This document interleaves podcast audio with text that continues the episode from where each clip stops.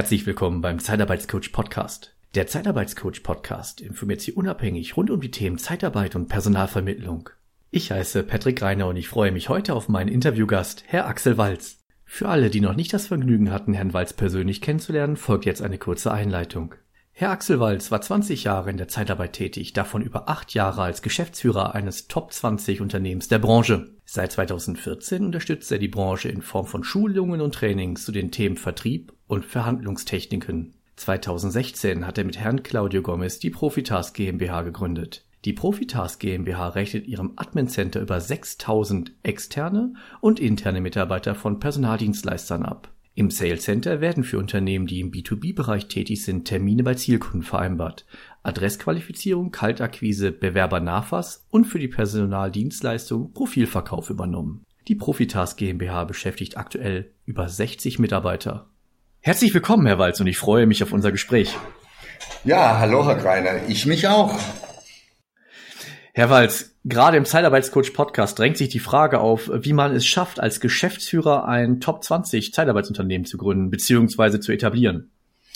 Ja, also mein Werdegang war folgendermaßen, ich komme ursprünglich aus dem Logistikbereich, war dort Betriebsleiter äh, und bin Anfang der 90er Jahre auf das Thema Zeitarbeit aufmerksam geworden, da ich äh, bei mir bei German Parcel um die 150 bis 200 Aushilfen hatte und die Leute müssen ja disponiert werden, also war ich eigentlich Disponent und nicht Betriebsleiter. Und so bin ich Mitte der 90er auf die Zeitarbeit beziehungsweise Anfang der 90er aufmerksam geworden und habe die als Kunde genutzt.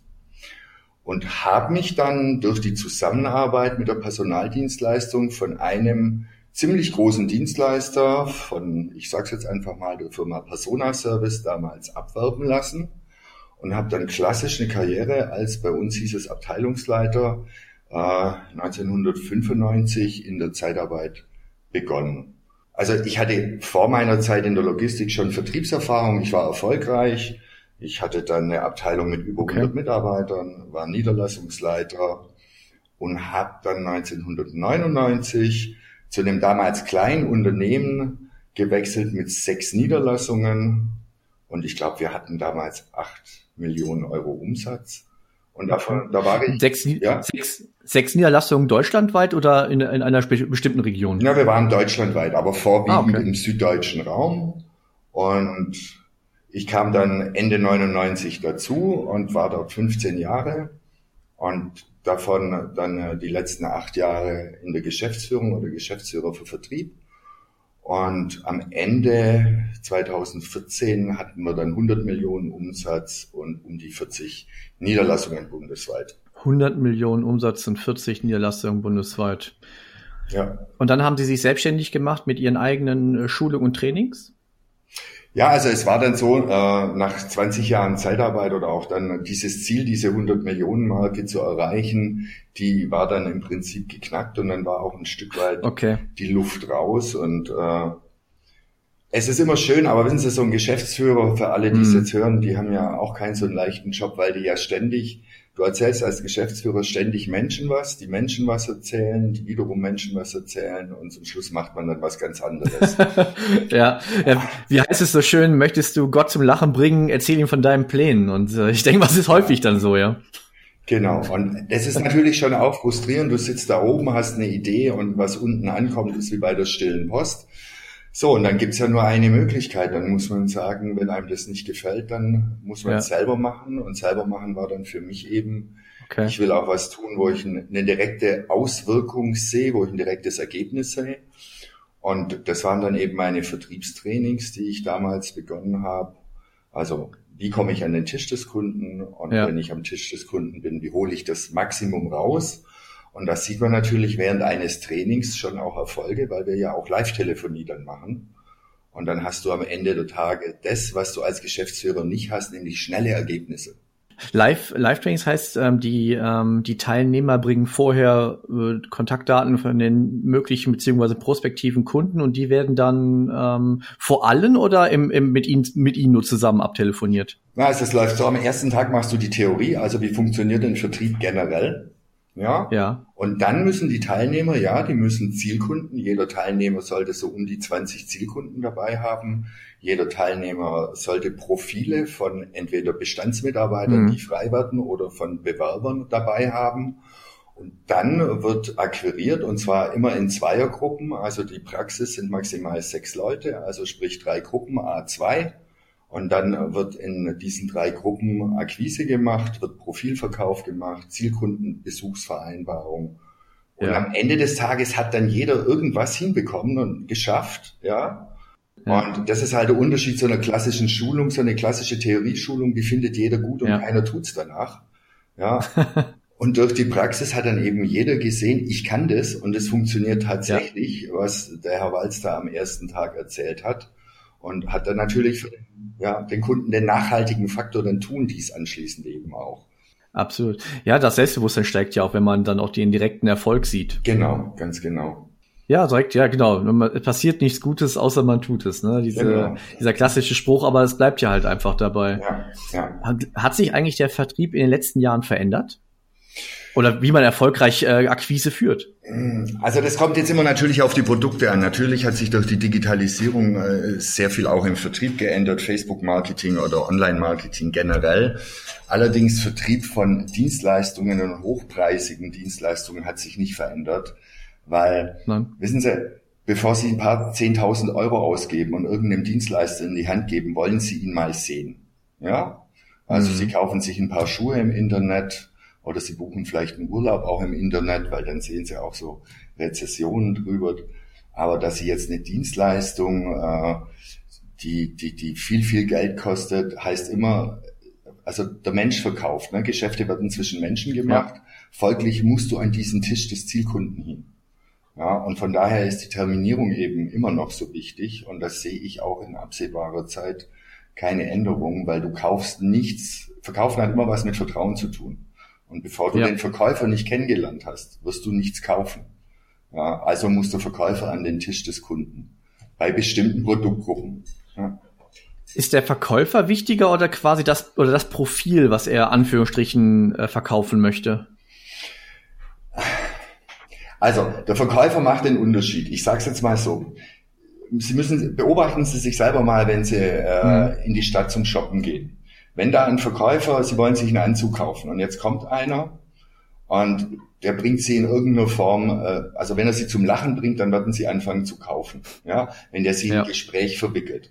Wenn da Ja. einer steht, der schon ein langes Gesicht sieht und so merklich keine Lust hat, dann werden Sie Ja. aus diesem Laden rausgehen, ja, und werden eben nichts kaufen. Also sie sind bereit, mehr zu bezahlen und womöglich sogar schlechtere Produkte zu kaufen von einem sympathischen und glaubwürdigen Verkäufer, wie gute, günstige Ja. Produkte von einem, der sein Handwerk nicht versteht. Ja, okay. Ich saß letztens mit einem Kunden im Auto. Wir hatten eine längere Dienstreise, eine gemeinsame, und wir sprachen darüber. Jetzt ging es da um das Thema Geschäftsführer sein oder werden. Ähm, Glauben Sie denn, dass man als Vertriebler geboren, als guter Vertriebler geboren sein muss, oder kann man das lernen oder nur bis zu einem gewissen Grad? Nee, man muss überhaupt nicht dazu geboren sein, äh, weil hinter einem, also wenn du ein Unternehmen aufbauen möchtest und du möchtest das skalieren, du willst wachsen, dann brauchst du ein System. Und das Vertriebssystem ist wesentlich wichtiger wie das Talent des einzelnen Verkäufers. Du kannst einen kurzfristigen Erfolg mit einem einzelnen Verkäufer generieren, aber einen langfristigen Ja. Erfolg wirst du über das System generieren. Und schauen Sie sich mal, Okay. Schauen Sie sich mal die wirklich großen Unternehmen an. Schauen Sie sich mal McDonalds an. Gehen Sie zu McDonalds, weil die Burger da am besten sind? Nein. Nee, McDonalds hat das beste System. Und drum Ja. geht man dahin. Man hat eine bestimmte Qualität, es ist überall erreichbar, ich weiß, was auf mich zukommt. Und von daher, und da hapert es gerade in der Dienst, Personaldienstleistung, die Vertriebssysteme oder in der Regel gibt es keine Systeme, die dahinter stehen, sondern Ja. es ist Vertriebsanarchie, wo jeder gerade mal so tut und lässt, macht, wie er gerne möchte. Und dann wird es nichts. Ja, das wird ja oftmals kritisiert, dass die Markteintrittsbarriere sehr niedrig ist. Ne? Im Grunde kann man mit wenig Hürden eine Zeitarbeitsfirma gründen. Ja, mit gar keinen an für sich. Du darfst Ja, nur keine ja. andere Firma Ja, vorher in die Insolvenz geritten haben, dass du noch Geschäftsführer sein kannst. Ansonsten gibt's da keine Hürde. Ja. Ja, okay. Ja, das ist, ja, deswegen, das ist, Sie, Sie hatten ja dann McDonalds gerade erwähnt, das Franchise-System oder Systemgastronomie. Mhm. Ähm, ich kenne das halt selber noch aus meinen Anfängen. Ähm, ich war ja auch bei einem großen äh, Personaldienstleister und im Grunde war, gab es nur drei, äh, drei Schlagwörter. Vertrieb, Vertrieb, Vertrieb. Ja, und ähm, sehen Sie das eigentlich kritisch, dass, dass der Fokus zu, also als Vertriebscoach und mit, äh, mit der Profitask, die Sie auch noch haben, ähm, dass, die, dass der Vertrieb in der Personaldienstleistung ähm, so fokussiert ist oder äh, sehen Sie eigentlich auch schon einen Wandel in der Dienstleistung? Ja, er ist ja nicht fokussiert. Er ist, er wird anarchisch vorgenommen. Also wissen Sie, es wird jahrelang kein Vertrieb gemacht. Dann kommt ganz überraschend die Höchstüberlassungsdauer und Equal Pay. Ja, Ganz überraschend, so wie für uns Männer Weihnachten immer überraschend kommt, ja. So. Dann ist die, sage ich jetzt so, auf einmal die Kacke am Dampfen, ja. Dann schreien der Geschäftsführer, der Prokurist, die Regionalleiter und die Niederlassungsleiter von oben nach unten, wir müssen Vertrieb machen. Jetzt setzen sich die Disponenten, die noch nie Vertrieb gemacht haben, weil sie es ja nie mussten, hin und fangen an, die Datenbank von oben nach unten durchzutelefonieren. Und das ist Sinn, ja. also sinnbefreiter Vertrieb. Also ich sag mal, gerade in der Personaldienstleistung, ich erlebe das immer wieder, stellen Sie sich vor, wir sitzen in dem Training, jetzt kommt Firma Elektromüller. Dann ja. will der die Nummer wählen. Dann sage ich, okay, was willst du da? Ja, da will ich einen Besuchstermin, Herr Walz. Mhm. Elektromüller, was braucht der denn? Na, der braucht Elektriker. Aha. Haben Sie Elektriker? Boah, weil Elektriker, das ist ganz schwer. Das ist ganz, ganz schwer. schwer. Ja, warum rufst du dann da an? Ja, wie soll ich da nicht anrufen? Ja, nee, ich meine, ich bin nicht dein Chef, ich kann dir nicht sagen, ob du da anrufen sollst, aber es ja. ist die Zeit und das Geld, das man dir bezahlt, aus dem Fenster geworfen, bei Elektromüller anzurufen. Du musst verkaufen, genau. was du hast und nicht Aufträge ja. holen, die du nachher nicht besetzen kannst. Also so ein bisschen genau. die Lampe vor der Akquise einschalten wäre nicht schlecht. Ja, und nicht dieses reflexartige, wir müssen jetzt ganz viel Schlagzahlen machen, ganz viel Stunden. Also Vertrieb muss einfach geplant, strukturiert sein. Die Leute müssen wissen, wann muss ich akquirieren? Was muss ich akquirieren? Wieso genau dieses? Was ist meine Nutzenargumentation Argumentation dazu? Was sind meine Ziele? Das kann ein Besuchstermin sein, das kann ein Vorstellungstermin sein, das kann ein Profilverkauf sein, das kann aber auch sein, dass ich nur mal die richtigen Kontaktdaten endlich rauskriege. Aber das muss dem ja. jemand sagen. Da ist das, ist das ein Thema dann der, ist das ein Thema der Führungskräfte oder müsste das eigentlich äh, eine intrinsische Motivation sein, dass man ja diesen Erfolg ja eigentlich selber möchte? Also ich denke, es ist äh, in erster Linie mal das Problem der Führungskräfte. Die Führungskräfte müssen äh, den Mitarbeitern gewisse Leitplanken geben. Ich meine, jeder Mitarbeiter hat das Recht zu wissen, was will denn mein Chef von mir? Und das bedeutet, ja. man muss sich erstmal oben überlegen, was möchte man, wie macht man's, wer macht's. Und dann muss man es eben an seine Mitarbeiter weitergeben. Und wahrscheinlich, wenn es ein Thema ist, das man noch lange nicht gemacht hat, muss man die Leute ja. eben auch schulen und ihnen ein gewisses äh, Wissen mit an die Hand geben. Das ist so, das ist so, ja. Jetzt wenn man die, jetzt würden, würden wir uns gerne mal vorstellen, wie sieht denn Ihr Arbeitsalltag aus? Wie können wir uns einen ganz normalen Arbeitsalltag von Herrn Axel Walz vorstellen? Also entweder bin ich in meinem Callcenter, weil darüber hat man noch nicht gesprochen. Ich habe ja dann auch noch ein, ein, die Firma Profitask gegründet. Also dazu ja. ganz kurz mein Gerne. ehemaliger Kollege und Geschäftspartner und Mitgeschäftsführer bei dem damaligen Arbeitgeber.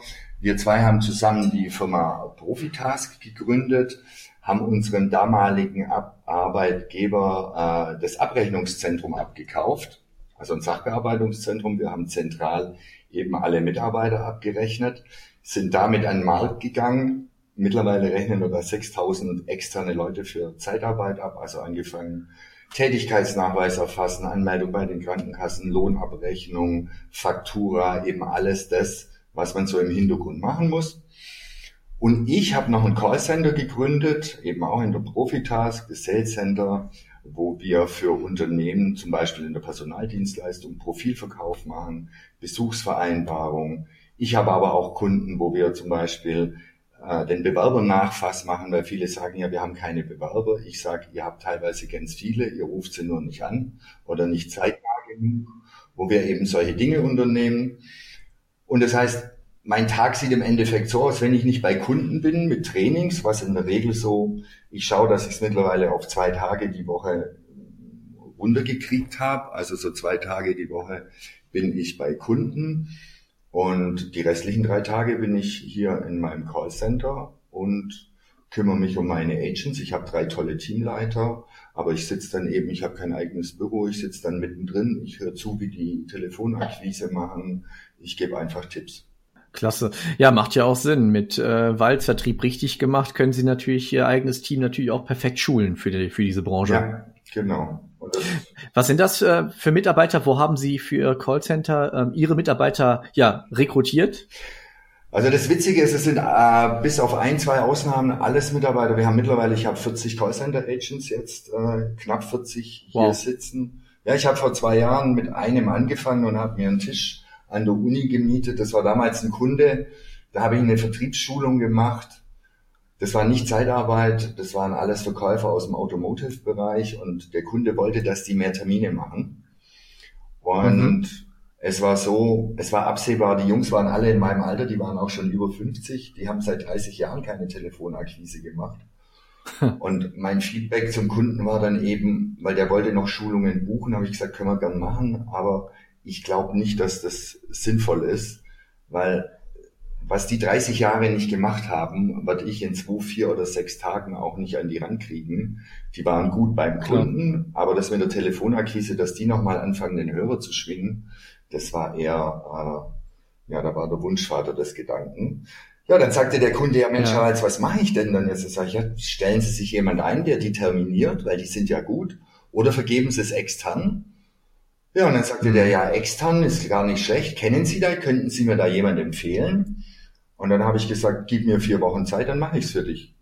Und dann habe ich mir meine erste Studentin geholt, habe mir an der Uni für 9,99 Euro am Tag einen Tisch gemietet und habe angefangen, für den Kunden zu akquirieren.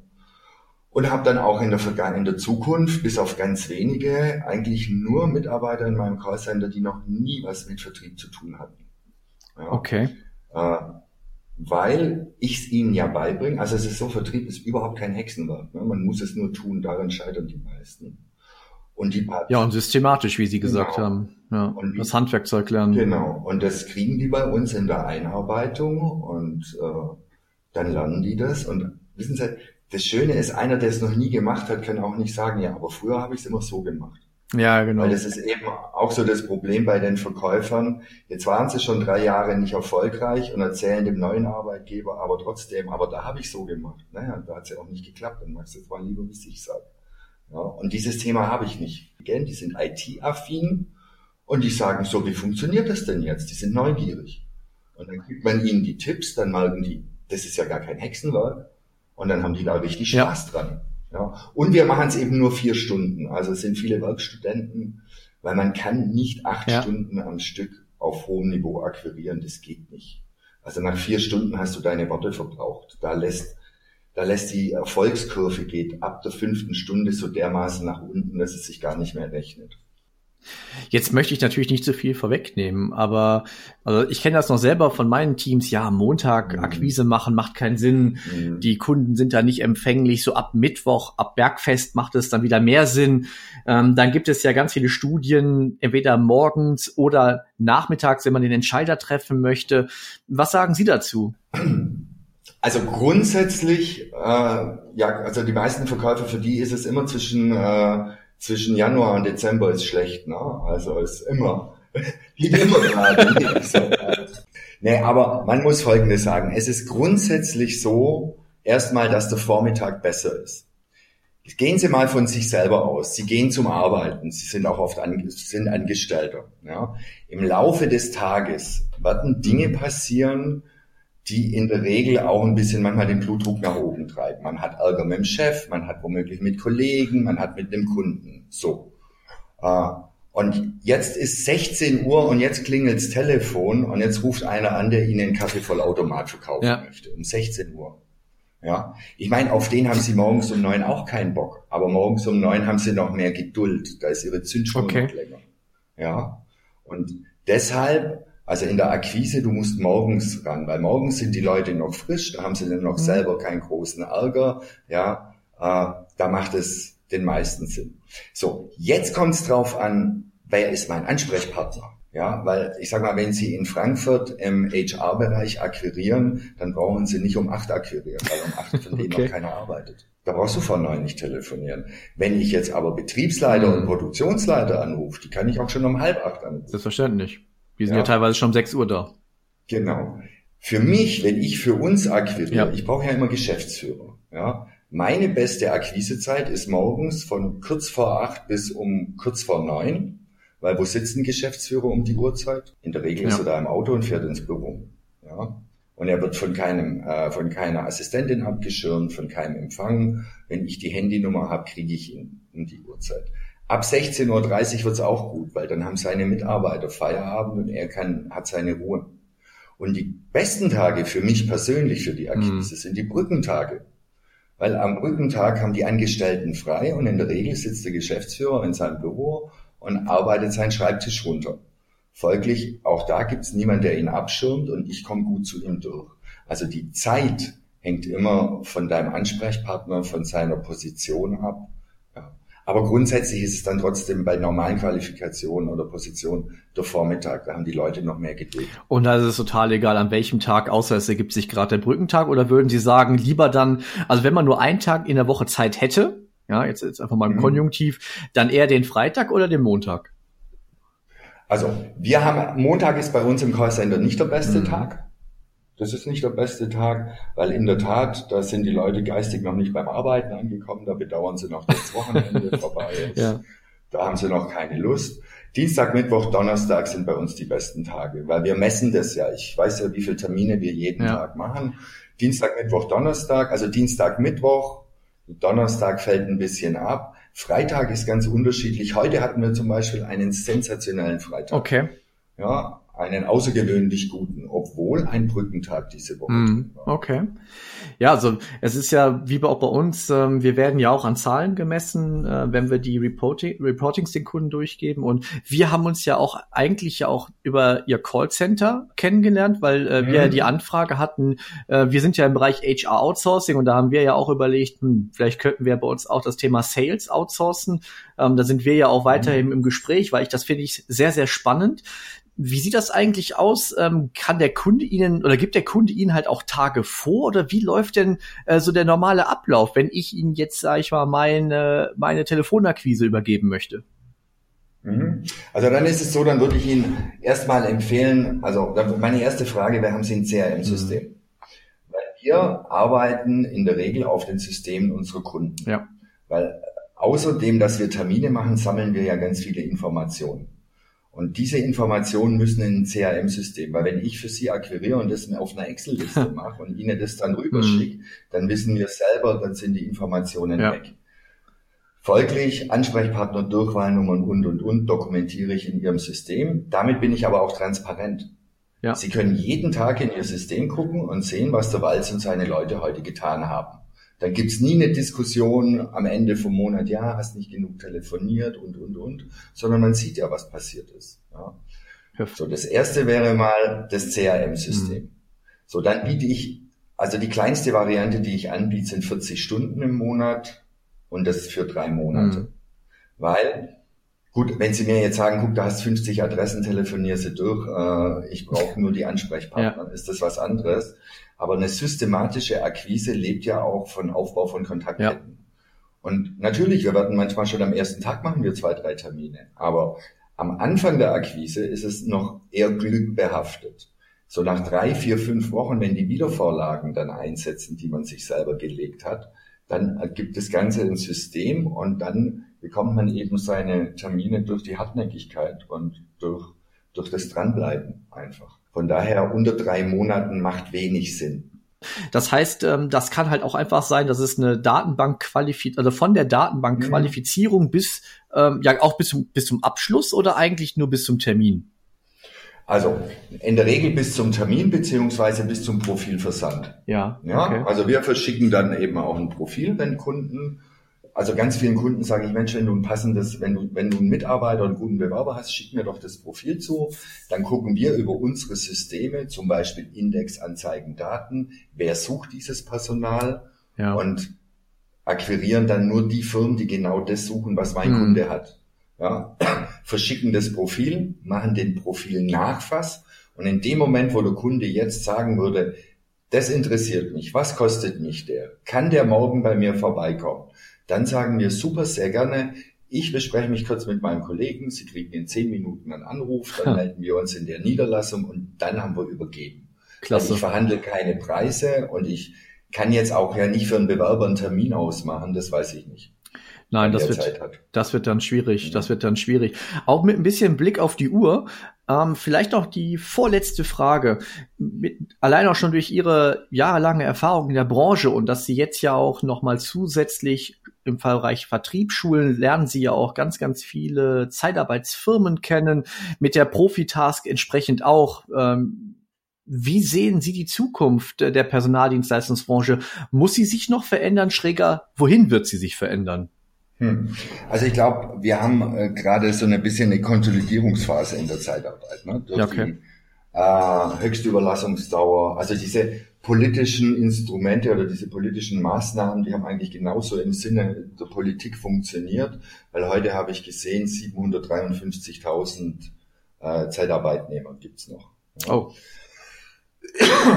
Dann muss man natürlich sagen, also das Problem in der Zeitarbeit ist, es gibt normalerweise aus Vertriebssicht in einem gesättigten Markt gibt es normalerweise keine Markteintritte mehr. Ja. Also sprich, ein Markt, der gesättigt ist, in den gründet keiner mehr neu. Sollte man meinen.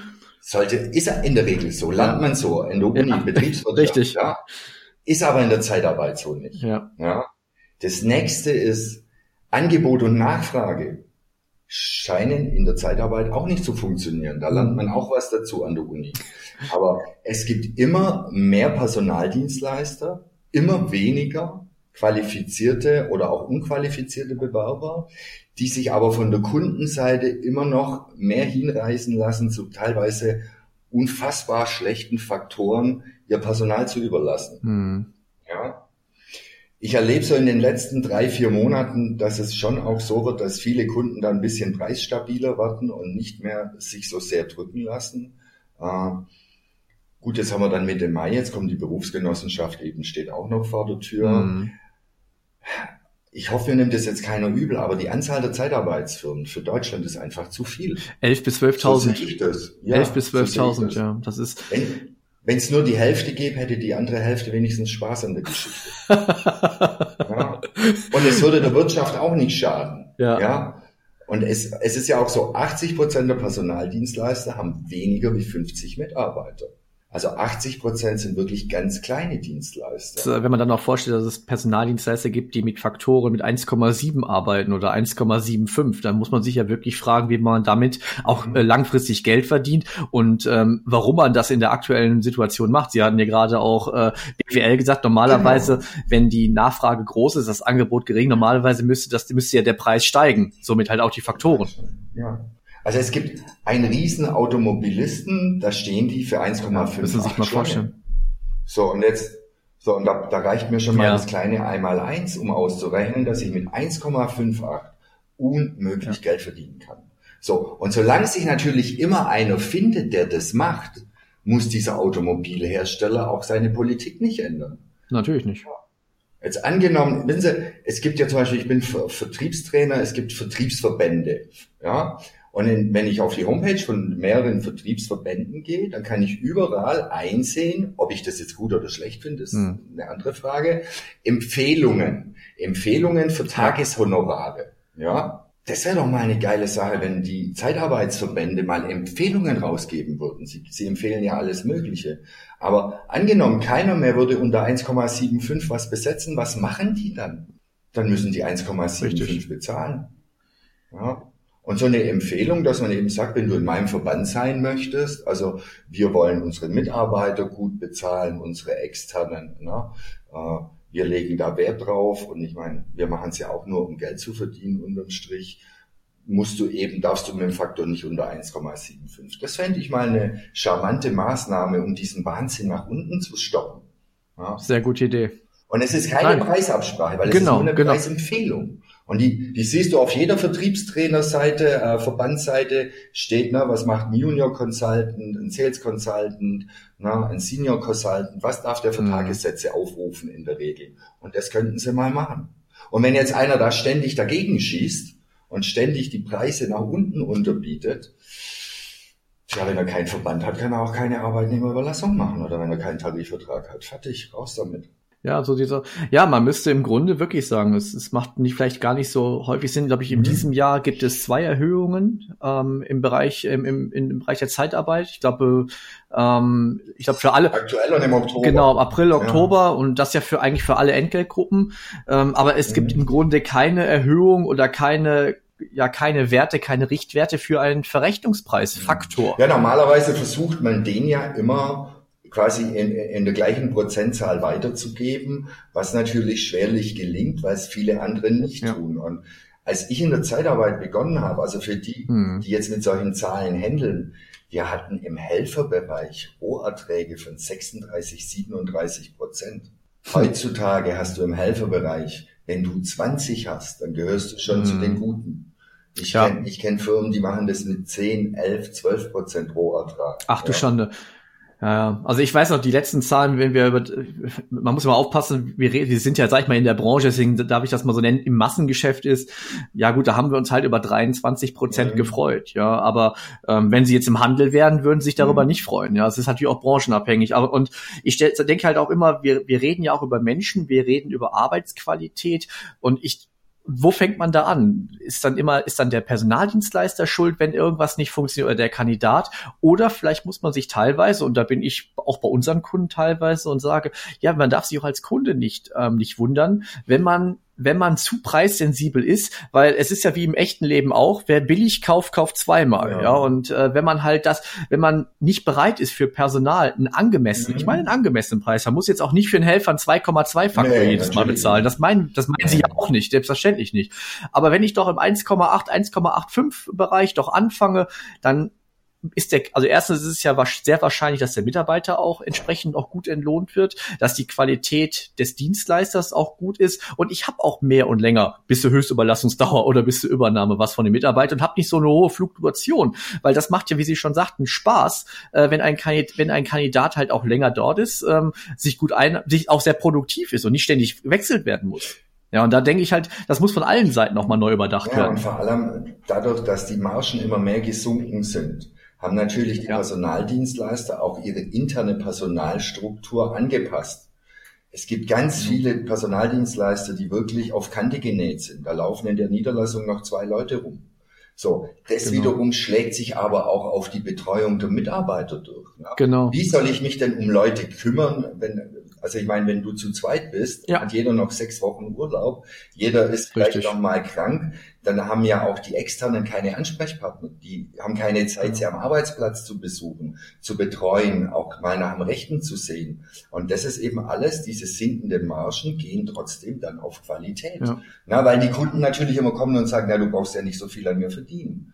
Nein, aber im Moment gehen diese sinkenden Margen dann wiederum auf die Qualität der Betreuung der externen Mitarbeiter, weil wenn halt intern keiner da sitzt, kann sich auch keiner um die externen groß kümmern. Absolut. Und wir, genau, Sie haben das ja richtig gesagt. Also nicht nur die Betreuung des Kunden, aber in, das ist ja eine indirekte Betreuung, weil man sich um den Mitarbeiter kümmert. Also kümmere ich mich ja indirekt auch um den Kunden. Und wenn ich da zu sehr am internen Personal spare oder halt ja vielleicht auch nicht gut geschultes Personal mhm. habe, ja, dadurch wird halt die Dienstleistungsqualität auch nicht besser. Die wiederum eine schlechte Dienstleistungsqualität ähm, würde ja im Grunde auch, äh, auch nicht einen Mehrpreis verdienen. Das heißt, mhm. also ja, man dreht sich da halt auch wieder im Kreis. Da macht es natürlich definitiv Sinn, wenn man halt vielleicht an den Kosten schrauben möchte, zumindestens an den Fixkosten, einen Dienstleister zu nehmen, wie Sie zum Beispiel, der sich dann halt um die Abrechnung kümmert, mhm. ja, um, um das Thema Sales, ja, ähm, wo man sagt, okay, wir, wir würden, unser Team kann sich um den Kunden kümmern, kann sich um den Mitarbeiter kümmern und alles, was nicht wertschöpfend ist, genau. das lagern wir aus. Und da wäre ja die Profitask ein interessanter Partner. Eben, weil quasi diese Vertriebs-, diese Akquise, die ist ja erstmal nur zeitaufwendig. Also natürlich genau. musst du geschult sein, du musst Techniken können und, und, und. Aber es ist, wie gesagt, vorher schon kein Hexenwerk.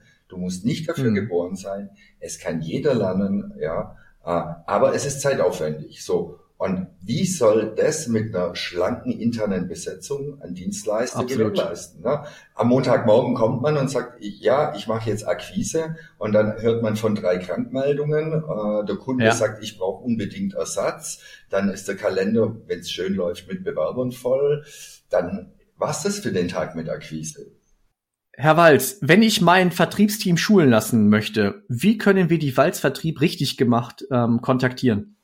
Also schon mal unter der E-Mail a.walz@vertrieb-richtig-gemacht.de oder unter gleiche E-Mail-Adresse nur mit Profitask a.walz@profitask.de oder am besten, ich habe nur eine Mobilnummer, weil ich natürlich viel unterwegs bin, unter der 0175 837 0511.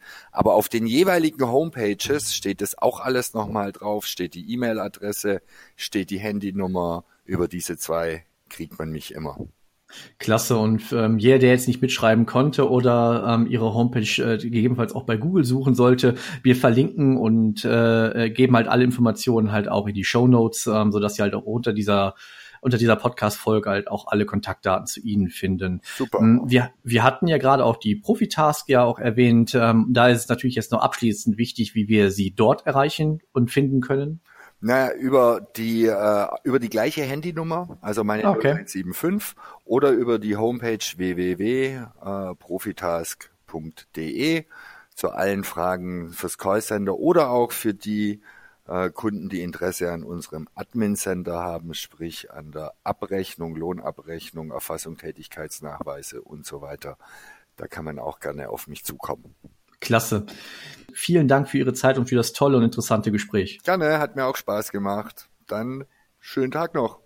Ihnen auch. Tschüss. Wenn Sie weitere Informationen rund um die Themen Zeitarbeit und Personalvermittlung von unserem Kanal erhalten möchten, dann abonnieren Sie den Zeitarbeitscoach Podcast oder besuchen Sie unsere Homepage auf www.der-zeitarbeitscoach.de. Abschließend möchte ich darauf hinweisen, dass wir Sie unabhängig und nach bestem Wissen und Gewissen informieren wollen. Wir haften nicht für Irrtümer, fehlende Aktualität oder für Quellen von Dritten. Der Einfachheit halber wird im gesamten Podcast die männliche Form gewählt. Der Zeitarbeitscoach Podcast wird unterstützt von Purse One Solutions. Bis demnächst, ihr Patrick Reiner.